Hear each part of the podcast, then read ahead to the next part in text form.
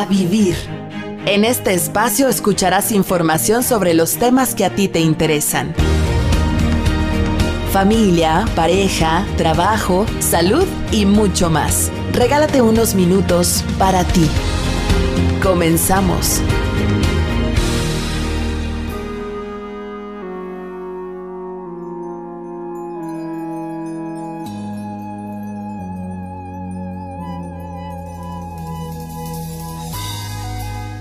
Cada lunes es una invitación a vivir y a vivir el duelo.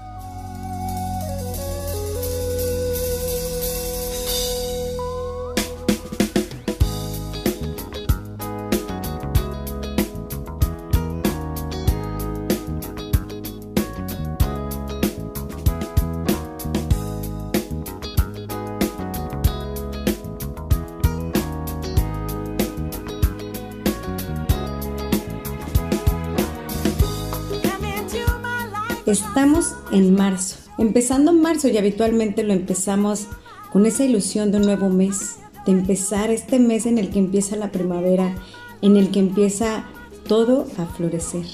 Pero también es el mes en el que recordamos que llegó la pandemia, que lo veíamos como algo lejos, en otro continente, en otro país, en otro estado. Parece que sí está sucediendo, pero hoy más que nunca lo hemos visto cerca. Lo hemos visto en un amigo, en un familiar, en alguien tan cercano que jamás nos imaginamos que lo podríamos perder. Hoy nos damos cuenta que estar preparado para superar una pérdida, para comprender el duelo, para vivirlo y superarlo de una manera positiva es de lo más importante que nosotros tenemos que aprender en la vida. Y por eso hoy vamos a abordar este tema, el tema del duelo el tema de superar, el tema de crecer con la pérdida del otro. Y para poder hablar de este tema, está una querida amiga.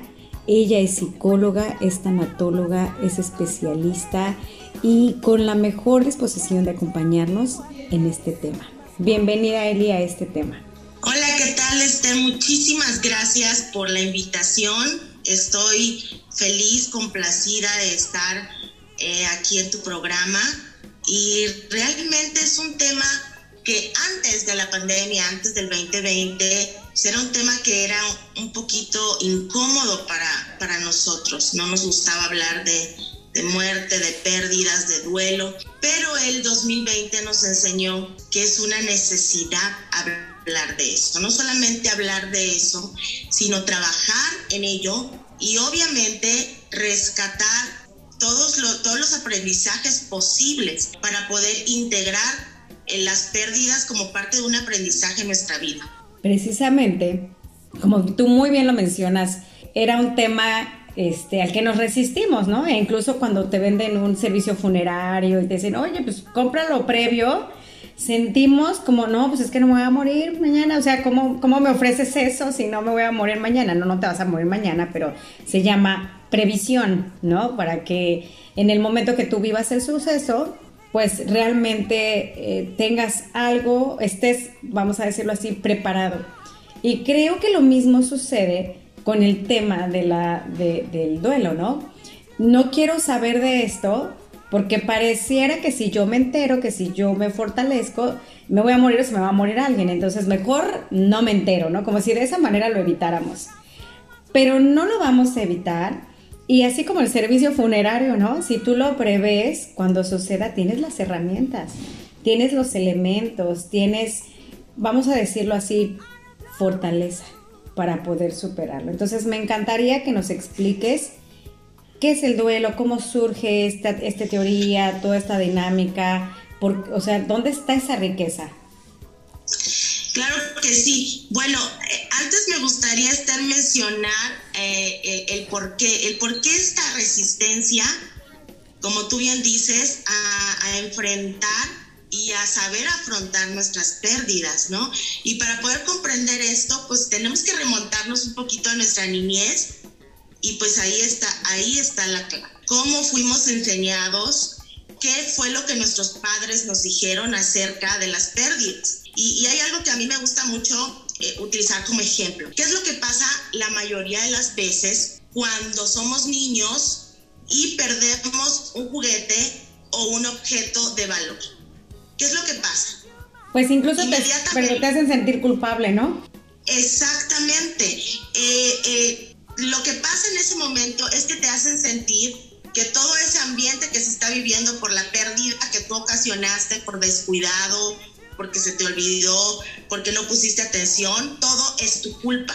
Entonces tú estás generando toda esa incomodidad en tu familia. Entonces obviamente uno crece con la idea de que no es bueno perder, de que no debemos perder, de que las pérdidas no, no tienen un lado positivo, que no podemos aprender de ellas. Y pues obviamente nos volvemos adultos con muy pocos recursos para poder afrontar nuestros duelos. Y ya al momento de afrontar un duelo, cuando empiezas a darte cuenta que sí realmente la pérdida es una constante en la vida de un ser humano, todos perdemos, siempre estamos perdiendo, entonces no sabemos qué hacer. Y pues comenzamos a utilizar máscaras para cubrir nuestro dolor esto puede perpetuarse en nuestra vida. Nos volvemos expertos en ocultar nuestros duelos. Y entonces nos encontramos con personas que llevan muchísimos años con duelos acumulados, ¿verdad? Viviendo una vida en tristeza, en, depresión, con frustraciones. Y cuando esas personas por fin logran contactar el punto de partida de, todo, e, e, de todas esas emociones, de todo ese malestar, llegan a la conclusión que es porque no aprendieron a afrontar sus pérdidas. Por eso es muy importante que utilicemos este, eh, eh, esto que nos está tocando vivir, porque no es algo que elegimos, pero nos tocó vivirlo. Y entonces que lo utilicemos a nuestro favor. Y, y me gustaría comenzar hablando del duelo. Bueno, el duelo es un proceso psicológico completamente natural al que nos enfrentamos cuando perdemos, ¿verdad? Y pues tiene características. El duelo es único, es irrepetible. Esto quiere decir que poder perder dos seres queridos, pero no voy a, pasar por las mismas emociones eh, en las dos pérdidas. Y pues el duelo se vive a través de etapas, ¿ok? Lo, lo cual quiere decir que voy a transitar por etapas, pero no lo voy a hacer de una manera, digamos, una tras otra, ¿qué? Esto es algo que cada quien lo vive de manera diferente. Mis etapas las viviré, van a depender de, de muchos elementos, ¿verdad? En primer lugar, de cómo yo aprendí o qué es lo que yo he aprendido acerca de las pérdidas, del tipo de vinculación que tenía con la persona o con el objeto o con la situación que perdí. También va a depender de cómo eh, enfrento mis procesos emocionales, o sea, depende de muchas, de muchas situaciones. Por eso es único. No podemos comparar el duelo de ninguna persona, aun siendo familiares. Y pues nuestro, nuestro proceso de duelo, obviamente, va a ser tan largo como nosotros decidamos que lo sea. ¿Ok? Una pregunta muy recurrente que me hacen, Esther, es, eh, ¿el duelo tiene final? Y la respuesta es sí el proceso de duelo tiene un final, siempre y cuando tú lo elabores, o sea, tú hagas el trabajo que te corresponde hacer. Sí, fíjate que platicaba con una mami que había perdido a su hija y entonces ella, yo veía que ella retenía el duelo porque decía, bueno, el proceso de sanación, vamos a llamarlo así, porque ella me decía, es que sabes qué, siento que si hoy me da mucha alegría algo, es como si no me importara que había perdido a mi hija. Es como si no me doliera. Entonces, pues no me permito, vamos a decirlo así, ser feliz. Porque en el momento que soy feliz es, ah, no te duele. Ah, no te dolió. Este, ya se te olvidó incluso, ¿no? Entonces, y no nos damos cuenta que también estamos diseñados para eso, para superarlo para transformarlo, para tornarle significativo, sí para sufrirlo, para dolerlo, para vivirlo como tal, pero también para superarlo y darle un significado, por así decirlo. A lo mejor no le das ningún significado, pero sí lo puedes superar. Así es, Esther, y algo que me gustaría que, las personas que nos están escuchando eh, aprendan es que en el duelo, el dolor y la alegría pueden convivir juntos. ¿ok? Que eso es algo que tampoco hemos aprendido, entonces pasa esto, que cuando estamos atravesando por un duelo, y obviamente vamos a tener también nuestros momentos de alegría y de felicidad, viene rápidamente un sentimiento de culpa. Entonces, de decir, es imposible que yo me sienta feliz o alegre porque acabo de perder un ser querido, ¿verdad? Porque no es normal y no, es completamente natural que estas dos emociones puedan convivir durante el duelo. Es de hecho lo que nos permite poco a poco ir trabajando en nuestro dolor. ¿Por qué? Porque los momentos de alegría, los momentos de paz que también tienen un espacio durante nuestro proceso de duelo, van haciendo un poquito más despacio, ¿verdad? Y entonces el dolor no quiere decir que va a desaparecer, pero sí el dolor empieza a ser manejado. Aprendemos a manejar nuestro dolor. Y yo, perdón, eh, en este manejar nuestro dolor y en este manejar, por ejemplo, tú decías que ibas a mencionar ahorita las etapas del duelo, ¿no? Y, y, decías hace un rato, ¿no? Que si tenía un principio, que si tiene un final, que si tiene... ¿Cuándo caduca? ¿No? A mí me pasó una vez una, una señora me decía, oye, es que yo quiero saber cuándo ya me voy a sentir bien. Y le dije, ¿y, ¿y cuándo sufriste tu pérdida, no? Que había sido su mamá. Y me dice, una semana. Y yo no, le digo, ni siquiera has entrado al proceso. O sea, olvídalo, ¿no? Entonces, no sé, ¿cómo, cómo inicia este proceso? ¿Cómo, ¿Cuándo estás listo para iniciar un proceso? Bueno, lo importante aquí, Esther, es, es ser consciente de lo que estás viviendo, ¿ok? ¿Por qué? Porque hay muchas personas como como tú dices, que ni siquiera se dan la oportunidad de iniciar con su proceso. Pueden pasar muchísimos años y las personas jamás iniciaron su proceso de duelo. El proceso de duelo, como yo les mencionaba, tiene unas fases, son cinco, y pues cada uno las va viviendo a su modo y a su manera. Pero en un duelo digamos, funcional, en un duelo que está siendo eh, positivo para la vida de una persona, suelen manifestarse todas las etapas, ¿ok? Y una de las primeras que posiblemente aparezca es la negación. Es la negación, es decir, esto que me está pasando no es real, estamos en un estado de shock, no podemos creer lo que estamos viendo, lo que estamos escuchando. Y por ejemplo, con esto de la pandemia, Esther, pasó algo muy curioso. Nosotros veíamos en las noticias que el virus era una realidad porque de hecho sabíamos que mucha gente estaba muriendo, pero decíamos, ay, bueno, pero este virus está en China, no, pues no va a llegar, no creo que este virus llegue para acá. Entonces negábamos de cierta manera algo que ya era una realidad, que comenzamos negándolo. Y todavía el virus llega a México y decimos, no, no, no, eh, debe ser otra cosa. No creo que sea el coronavirus lo que esta persona tiene. O sea, hay un, hay un estado de negación. Argumentamos, utilizamos nuestra lógica, queremos darle explicación y buscarle respuestas a todo con tal de no aceptar la pérdida.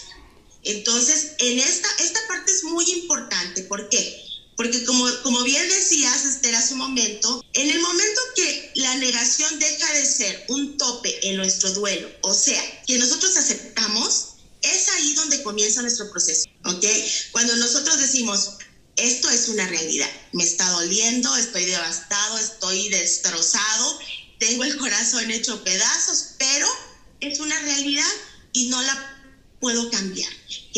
En ese momento es cuando nosotros podemos decir que estamos iniciando nuestro proceso de duelo, estamos iniciando eh, la elaboración de nuestro duelo, porque ya dimos el primer paso de las tareas del duelo, que es aceptar.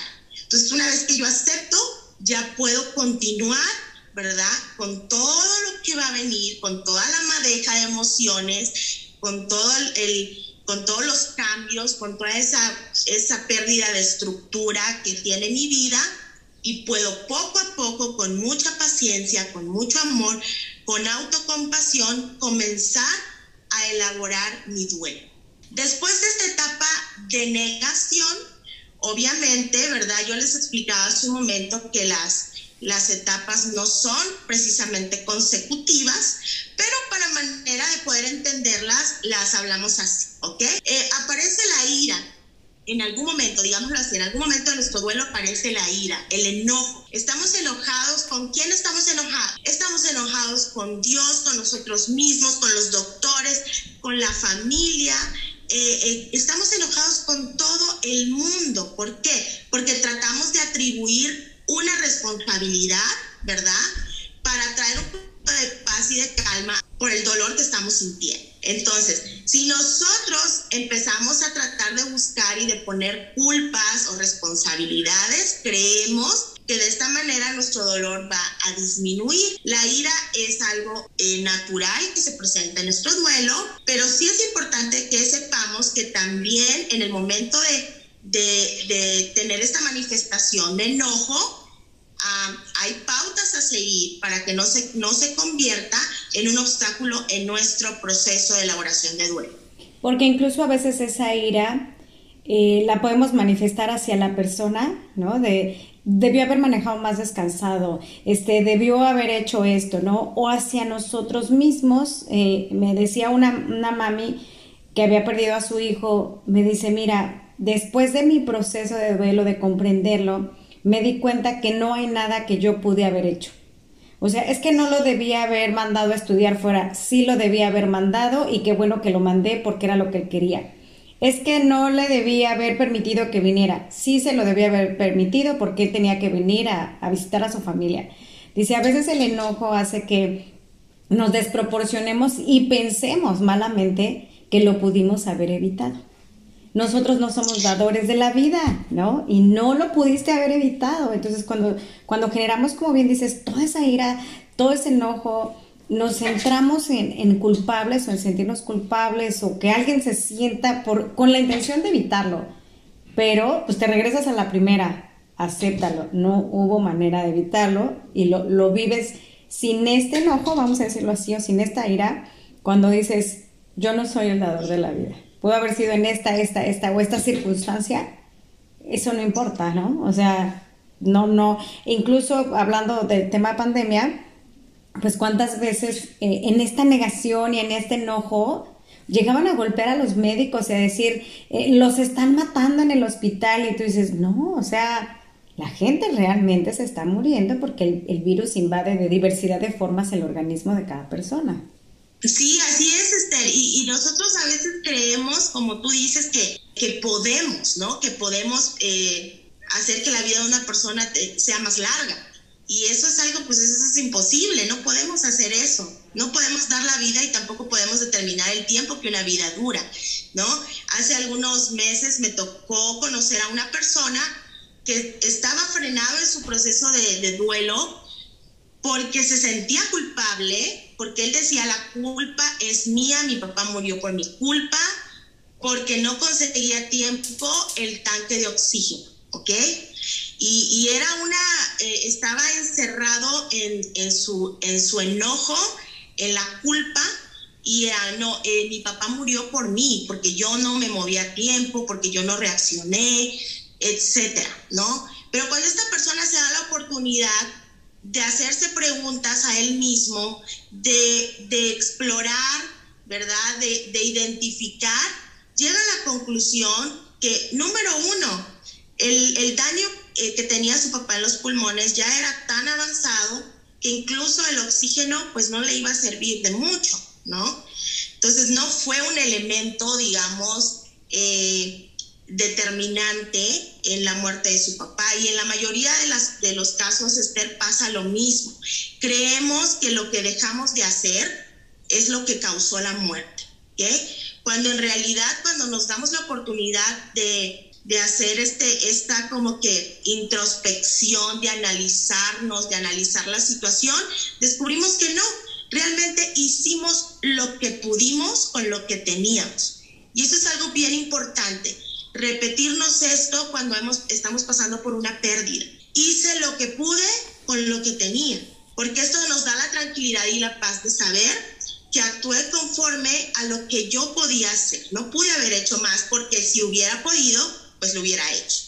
Creo que esto es bien importante para nosotros cuando estamos pasando por un duelo. Hice pues todo lo que pude. Y, después de, experimentar esta emoción, de la ira, del, enojo, de la culpa, llega una etapa que se llama etapa de negociación. ¿Qué hacemos en la etapa de la negociación? Bueno, en la etapa de la negociación comenzamos a contactar con nuestra realidad de la pérdida, pero al mismo tiempo empezamos a explorar o a buscar situaciones para poder revertir la situación.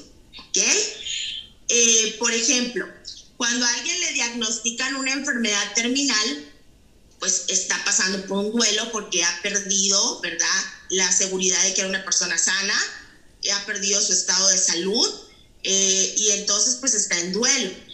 Cuando es diagnosticada con una enfermedad terminal, comienza a explorar opciones de tratamiento, aunque muchas veces ha sido informado que no hay una cura, o sea, que no hay posibilidad de que esa enfermedad tenga cura. Pero pues eh, esta etapa de negociación nos hace tratar de revertir la pérdida. Y esto lo podemos ver muy claramente en, por ejemplo, cuando muere un familiar, ¿no? Que llegamos a esta etapa, tratamos de negociar y nos conectamos con nuestra parte espiritual.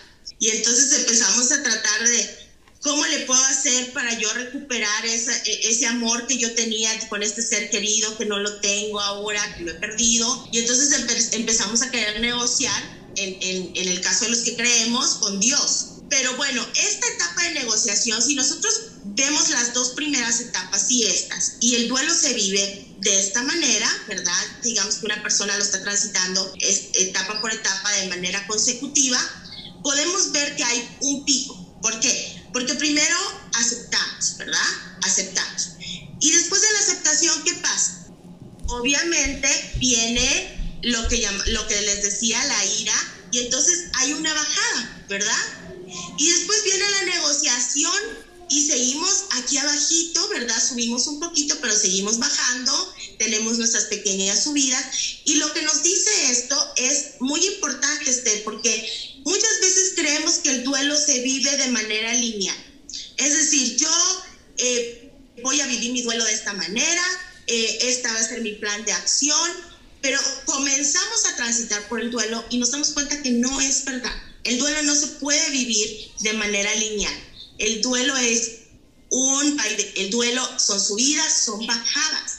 Y esas mismas bajadas son las que nos van impulsando a seguir caminando a través de nuestro dolor. Por eso no, no, tenemos que tener miedo a estas emociones que se van desatando en el duelo. Fíjate que en esta negociación, no sé si lo estoy entendiendo bien, he, sufrido en esta pandemia tres pérdidas muy significativas, o sea, muy, este, ¿qué te puedo decir? Que que ahorita que mencionabas las etapas, yo decía, no, es que no puede ser, o sea, esta persona no, porque tiene estas características, porque no, o sea, eso es imposible, ¿no? A ver, habiendo tanta gente que se puede haber muerto, ¿por qué se muere? O sea, empiezas en esta, en esta negación y mucho enojo y mucha ira, pues por darte cuenta que, que la vida es frágil, ¿no?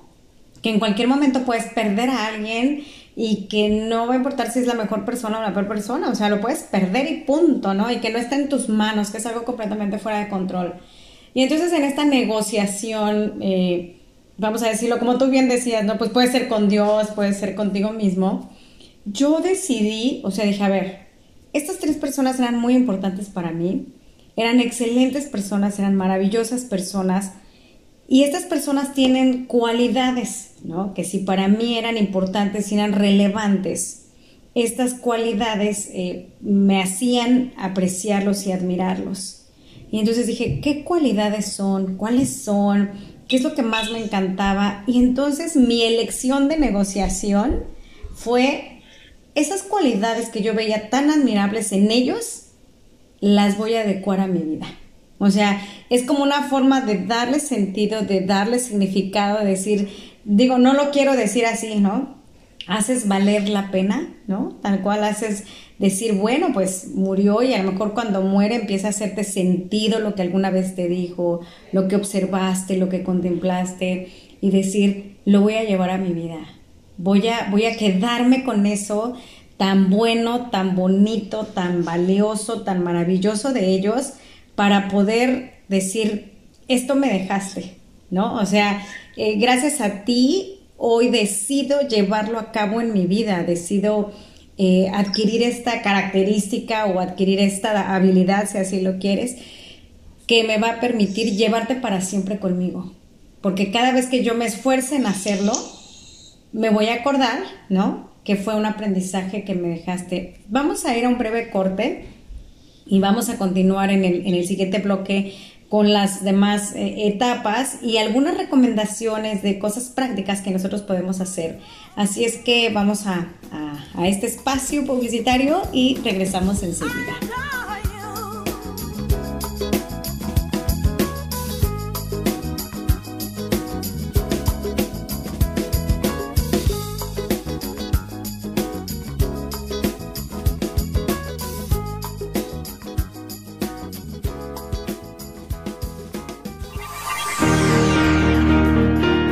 Quédate en Box FM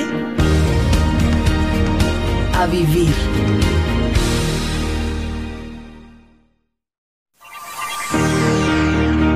Es tu espacio a vivir. Continuamos.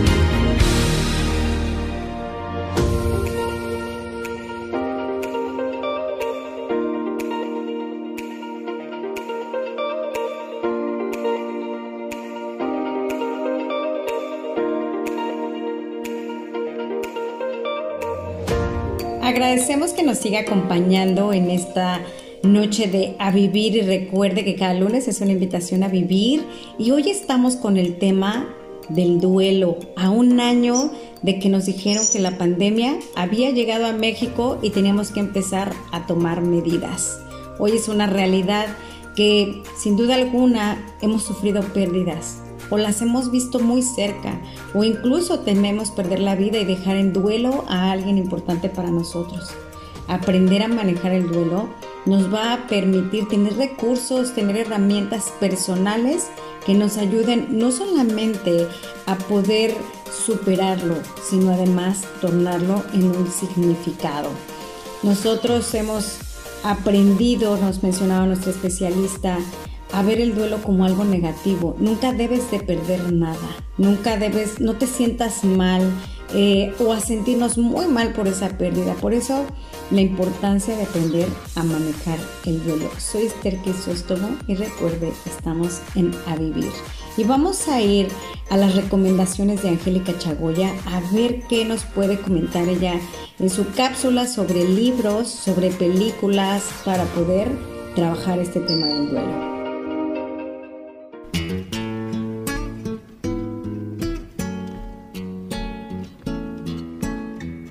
Las pérdidas forman parte de la vida y aunque es muy difícil calmar el dolor, rodearnos de nuestros seres queridos sin duda ayudará mucho a nuestros corazones. Pero también hay personas que han escrito mucho acerca de este tema para poder ayudar a superar los momentos difíciles. Tal es el caso del autor Robert Neymeyer, con su libro Aprender de la pérdida, una guía para afrontar el duelo, en el cual les ofrece una nueva perspectiva sobre el duelo a las personas que han sufrido alguna pérdida y a los profesionales que deben y pueden ayudarlas. Se trata de un texto tan apasionante en su aspecto emocional como en el teórico. Incluye una lista de recursos como libros, organizaciones y sitios en Internet que permitirán al lector profundizar en cada uno de los temas que trata. También tenemos el libro Sanar una pérdida, Meditaciones sabias para acompañar un duelo, de Martha Whitmore Hitchman ella perdió a su hija de 16 años y a partir de ahí se dedicó a buscar las aportaciones de grandes maestros históricos de la literatura, del pensamiento y de la vida, como Marco Aurelio, Federico García Lorca y muchos más. También desarrolló 365 inspiradas meditaciones cargadas de sabiduría y emotiva calidez. Y si bien las pérdidas son un tema muy delicado, lo son aún más para los pequeños, Así que aquí les dejamos algunas sugerencias que les ayudarán a abordar este tema con los niños. Comenzamos con El Niño de las Estrellas, de Katrin van der Green. Este cuento es bastante conocido para hablar de la muerte con los niños, y trata de Clara, una niña de 6 años que durante un verano ha visto cómo su hermanito ha fallecido. Cuando regresa a la escuela, lo explica a su maestra y amigos. Esto genera preguntas y comentarios y un debate entre los niños. También tenemos el libro ¿Dónde está el abuelo? de Mar Cortina. Esta es la pregunta que se hace una niña que hace algunos días no ve a su abuelo. No está. Le pregunta a su madre, a su padre, a su abuelita y obtiene diferentes respuestas. Cerramos con el libro Para siempre, de Alan Durant y Debbie Gliori. La nutria, el topo, el zorro y la liebre formaban una gran familia, pero un día el zorro se puso muy enfermo y murió. Todos estaban muy tristes, pero en sus corazones el zorro seguía ahí, a su lado para siempre. Y continuando con el tema de los niños, pero pasando a la parte de las películas, comenzamos con Up, una aventura de altura. Esta es una película infantil que comienza relatando brevemente la historia de amor de Ellie y Carl, y la partida física de ella manejada de una forma muy sutil. Y como Carl, quien es un vendedor de globos de 78 años, consigue llevar a cabo el sueño de su vida al enganchar miles de globos a su casa y salir volando rumbo a América del Sur. Y cerramos con Si decido quedarme. Mia es una chica de 17 años, virtuosa del cello. Tiene unos maravillosos padres y un hermano pequeño de 8 años. Y debido a un accidente automovilístico donde iban los cuatro a bordo, ella queda en coma y tendrá que elegir si lucha por vivir o se rinde. Por mi parte fue todo por hoy. Soy Angélica Chagoya y los espero la próxima semana en una invitación más a vivir.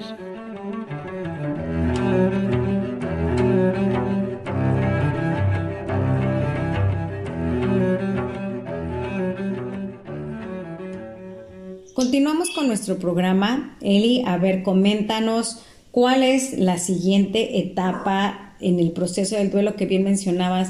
No siempre viene en orden, sin embargo, bueno, pues tarde o temprano lo, empezamos a vivir.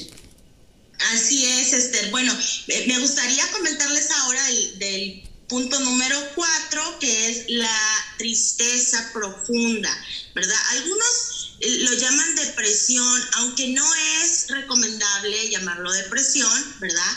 Porque recordemos que depresión no tiene nada que ver con tristeza. La tristeza es una emoción natural en el duelo, incluso nos va a ayudar, va a ser una herramienta, va a ser nuestra aliada para poder vivir nuestro duelo. Y pues la depresión es algo que, como dice, se cocina aparte, ¿verdad? El duelo no es una enfermedad. Muchas personas piensan que la, tristeza que experimentamos en el duelo es una enfermedad y no lo es. Es una emoción que es necesaria para poder trabajar nuestro duelo. Entonces, a medida que avanza nuestro proceso, vamos asumiendo la realidad, la pérdida es irreversible, no podemos hacer nada. Entonces, comenzamos a contactar con nuestras emociones y con lo que la ausencia empieza a causar en nuestras emociones, ¿verdad? Eh, se manifiesta de diferentes situaciones como con mucha nostalgia, tendemos a aislarnos socialmente de nuestra familia, perdemos interés por lo cotidiano, ¿verdad? Y aunque se denomina esta fase tristeza o tristeza profunda, yo creo que lo más correcto sería llamarlo la etapa de la pena, ¿ok? Porque es cuando nosotros empezamos a rescatar todo, todo, todo, todo lo que hemos perdido en el sentido emocional. Eh, lo que esa persona era para mí y ya no lo tengo. ¿okay? Lo, que esa, lo que esa persona aportaba a mi vida y ahora ya no lo tengo. Eh, y de algún modo, solamente sintiendo esta tristeza es cuando nosotros podemos empezar el camino para lo que viene después, que es la aceptación y es aprender a vivir, aprender a integrar la pérdida y poder seguir viviendo de una manera plena, de una manera feliz, a pesar del dolor y a pesar de haber experimentado una pérdida significativa en mi vida. Entonces, la pregunta aquí que muchos hacen es, ¿es normal que esté triste? ¿Es normal que esté llorando? ¿Es normal? Es completamente natural y hay que dar espacio para esas emociones, ¿ok? Porque también si las queremos eh, reprimir, nos van a hacer muchísimo daño. Entonces, si quieres llorar, por favor, llora, no pidas permiso para llorar, date tus espacios. Si quieres un día aislarte para pensar, para recapitular, puedes hacerlo, date permiso para hacerlo, porque es necesario que aprendas a vivir estas emociones para poder conectar con lo que viene después. ¿okay? No podemos dar el siguiente paso si no hemos vivido nuestras emociones que el duelo nos ha dejado, si no hemos transformado nuestro dolor, porque el duelo nos trae. Entonces, ¿qué es lo que hago cuando trabajo con él? Lo transformo. Y ese dolor deja de ser un motivo para aislarme, para estar todo el, querer estar todo el día en la cama y comienza a ser un motivo para querer seguir viviendo y de una manera plena y una manera feliz. Entonces, después de pasar por esta etapa, vamos con la, con la número 5, que es la última, que es la aceptación. ¿Qué es lo que pasa cuando, cuando nosotros aceptamos? Que a mí también me gusta llamarlo como la etapa del crecimiento. Y me gusta más decirle así, porque es cuando nosotros eh, Esther hace ratito nos comentaba, ¿no? ¿Qué es lo que pasó con, con, unas pérdidas que ella tuvo? Y me encantó, Esther, porque eh, pudiste ejemplificar perfectamente cómo lo que decíamos hace un momento, no, no transitamos las etapas, ¿verdad? De, de una manera, digamos, directa, o sea, no es 1, 2, 3, 4, 5, pero sí vamos conectando. Entonces, en, esa, en eso que tú nos platicabas, se ve claramente cómo conectaste eh, la negociación con el aprendizaje, con el crecimiento, ¿ok?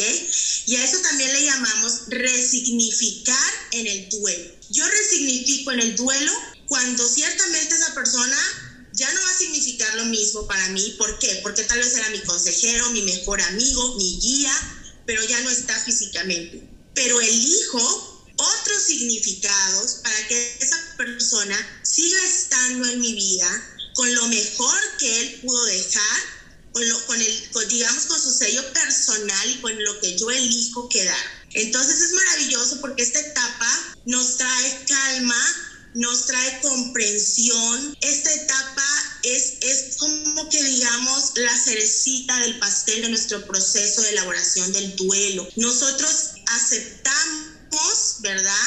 Que las cosas pasaron así porque tenían que pasar, que hicimos lo que pudimos hacer, lo que teníamos que hacer y que bueno, que aunque la muerte va a ser algo doloroso y vamos a recordar a nuestro ser querido en ciertos momentos de nuestra vida con tristeza, con anhelo, porque vamos a extrañarlo, pero vamos a aprender que esa vida que hoy ya no está, porque esa persona ya no existe, hizo lo suficiente dejó lo suficiente nosotros para poder nosotros darle un significado a su vida. Es decir, ahora esa persona pues ya no es mi consejero porque ya no me puede hablar, pero ahora yo decido que es mi inspiración, ¿ok?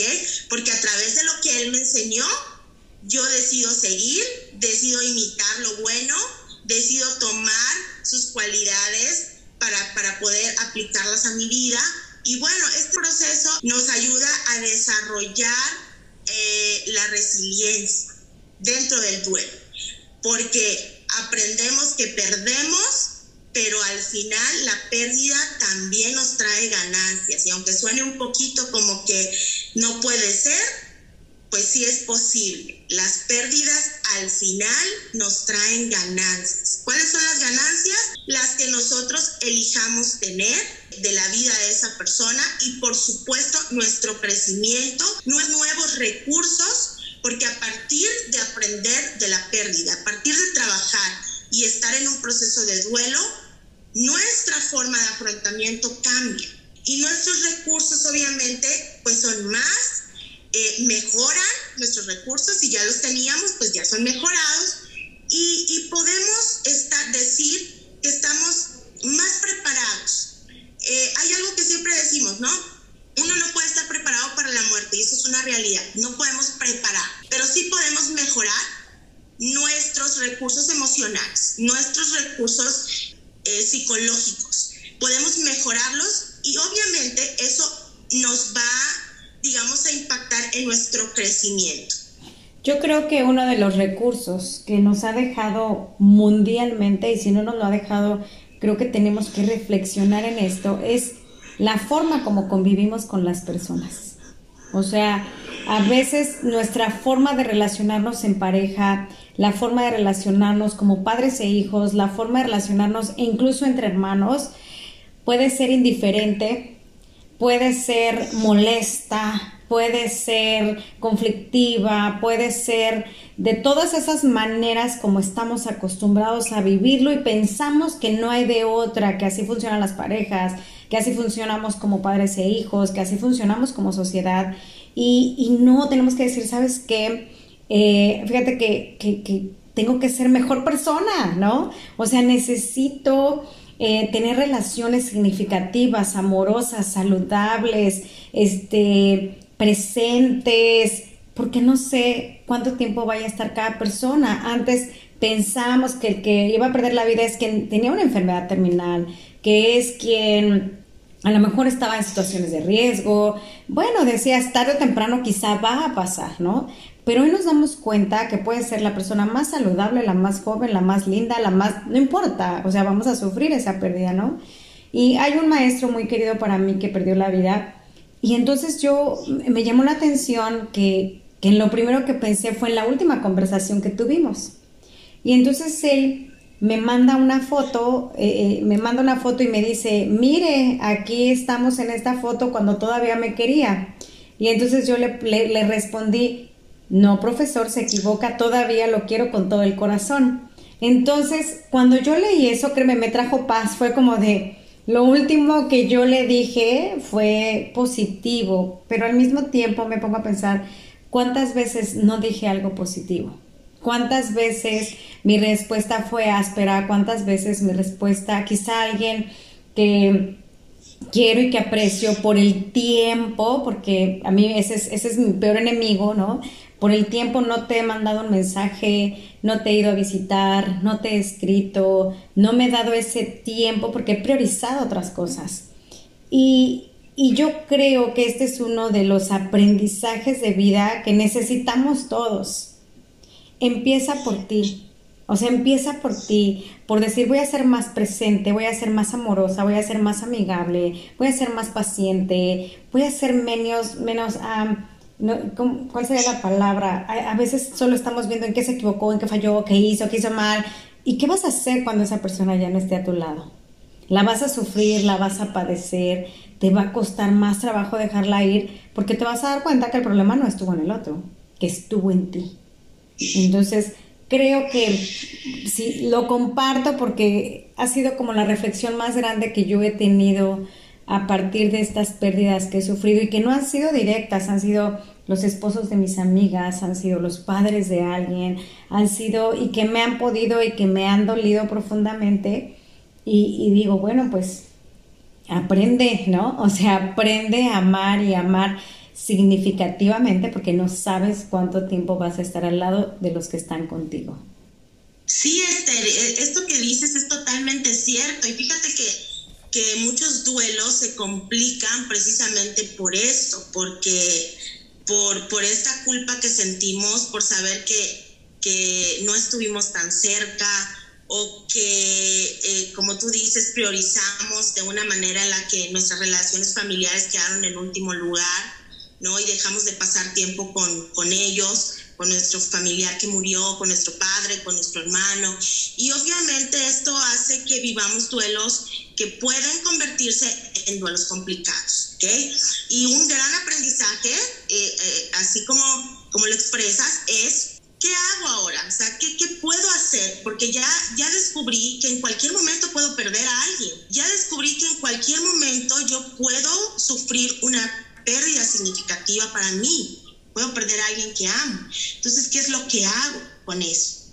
¿Cómo lo aplico? ¿Cómo lo aplico ahora a mi nueva estructura? Porque todos estamos tratando de tener nuevas estructuras después de este año, este.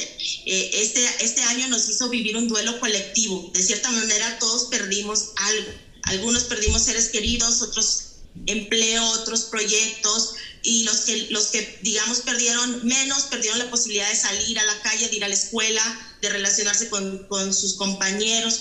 Entonces, eh, eh, fue es un duelo colectivo y este duelo nos está enseñando muchas lecciones y una de las grandes lecciones es sé mejor persona, o sea, trata de mejorar esa versión tuya todos los días, ¿no? trata de ser de ver con más compasión a las personas, a ti mismo, porque incluso nosotros hemos sido duros con nosotros mismos, y, y, sé más compasivo contigo y con los demás también, y valora lo que hoy tienes, porque la vida, la vida es un instante, ¿no? La vida es algo que pasa y que tenemos la fecha de nacimiento, la tenemos bien clara, la celebramos todos los años, pero no sabemos cuándo nos vamos a ir no sabemos cuál es nuestro último día aquí en la tierra. Entonces yo siempre digo, vivamos no como esperando la muerte, porque eso tampoco es vivir bien, ¿no? Pero sí vivamos siendo conscientes de que cada día nuestro tiempo se va acortando. Hace unos días leí algo que me impactó mucho, Esther, y te lo comparto y se los comparto también a nuestros amigos que nos escuchan. Y es eh, eh, que cuando te preguntan, ¿no? ¿Cuántos años tienes? ¿No? Te hacen esa pregunta. Y pues nosotros decimos, pues cuántos años tenemos según nuestra fecha de nacimiento, pero eh, esto se refería y hacía la reflexión a que en realidad cuando te preguntan cuántos años tienes, te están preguntando cuántos años te quedan de vida por delante, ¿no? ¿Cuántos, cuántos años te quedan? ¿Cuántos años tienes? Y eso no lo sabemos. Puede ser uno, puede ser dos, puede ser diez, no lo sabemos.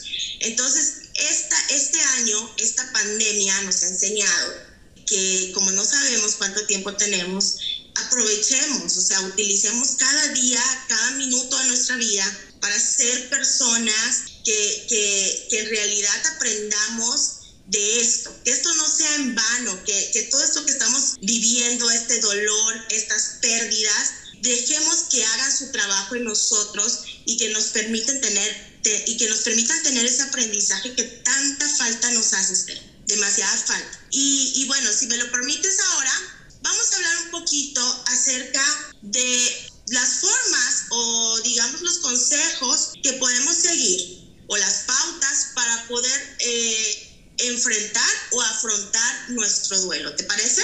Me parece excelente. Bien. Bueno, entonces vamos a, a ir con la número uno. Eh, permítete experimentar el dolor de la pérdida. Es muy importante que tú le des cabida al dolor. No intentes sacarlo, no intentes ocultarlo, no intentes hacer muchas actividades en el día para no sentir o anestesiarte, como decimos, ¿verdad? Muchas personas después de una pérdida dicen, no, voy a duplicar mis horas de trabajo, no quiero llegar a la casa, voy a estar siempre fuera, voy a pensar en otras cosas y bueno, la noticia aquí es que esto no te ayuda y tampoco te va a permitir elaborar tu duelo. Tienes que permitirte experimentar el dolor. el dolor no es algo muy agradable, ¿verdad? Pero es necesario para que aprendas a trabajar, para que puedas trabajar tu pérdida y para que tu duelo se convierta en un duelo saludable para ti.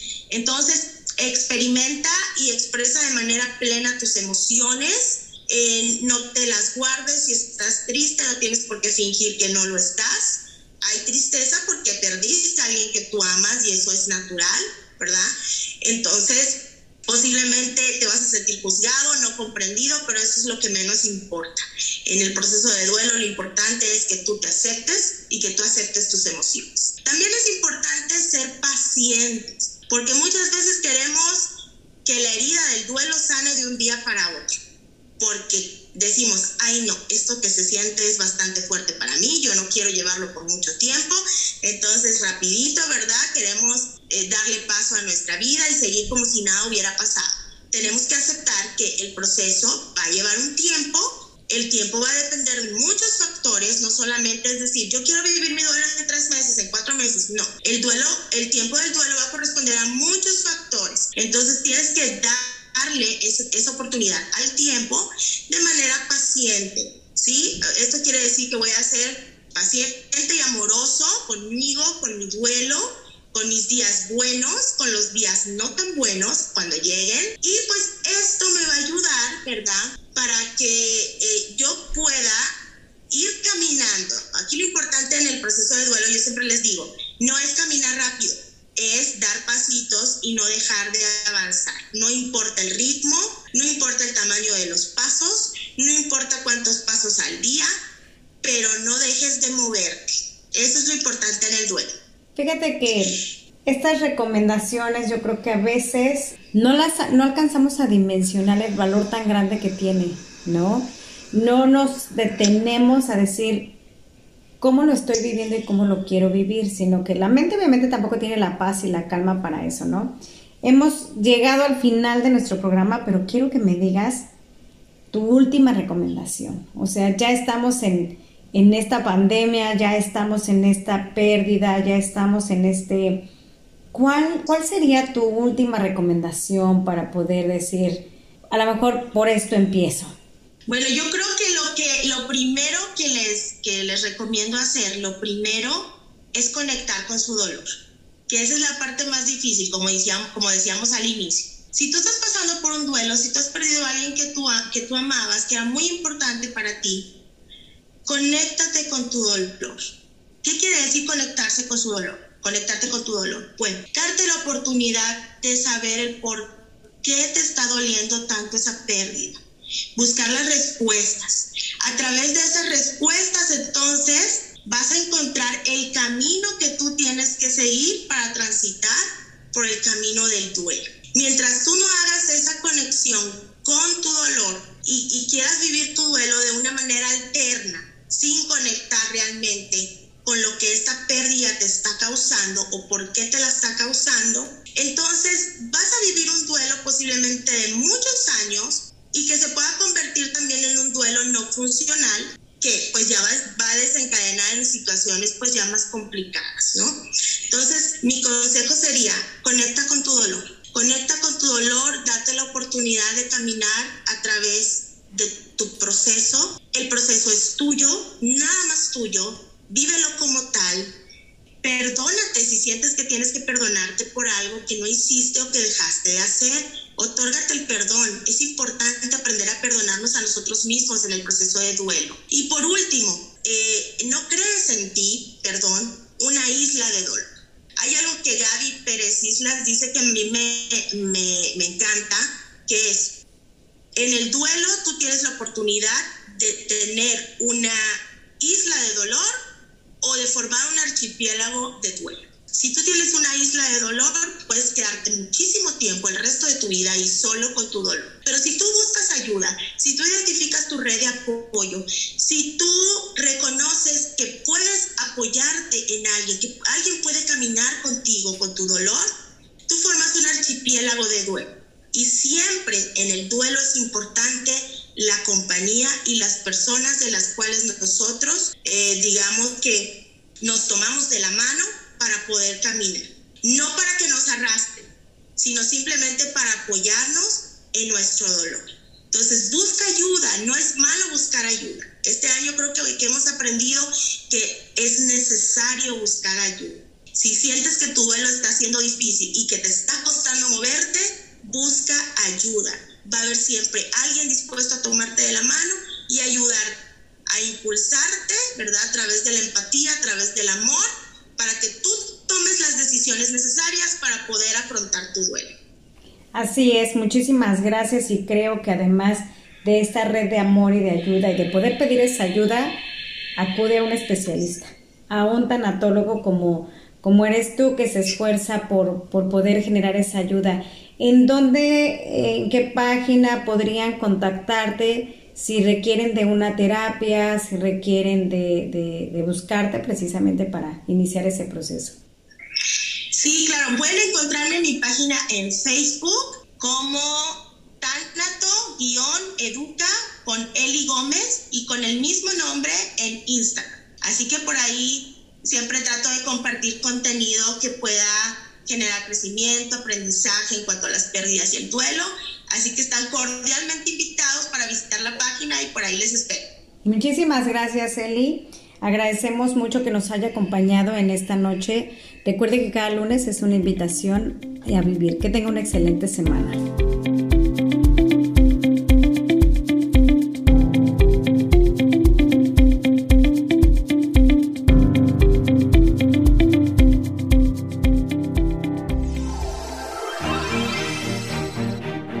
Esperamos que la información y experiencias que te hemos compartido sean útiles en tu vida.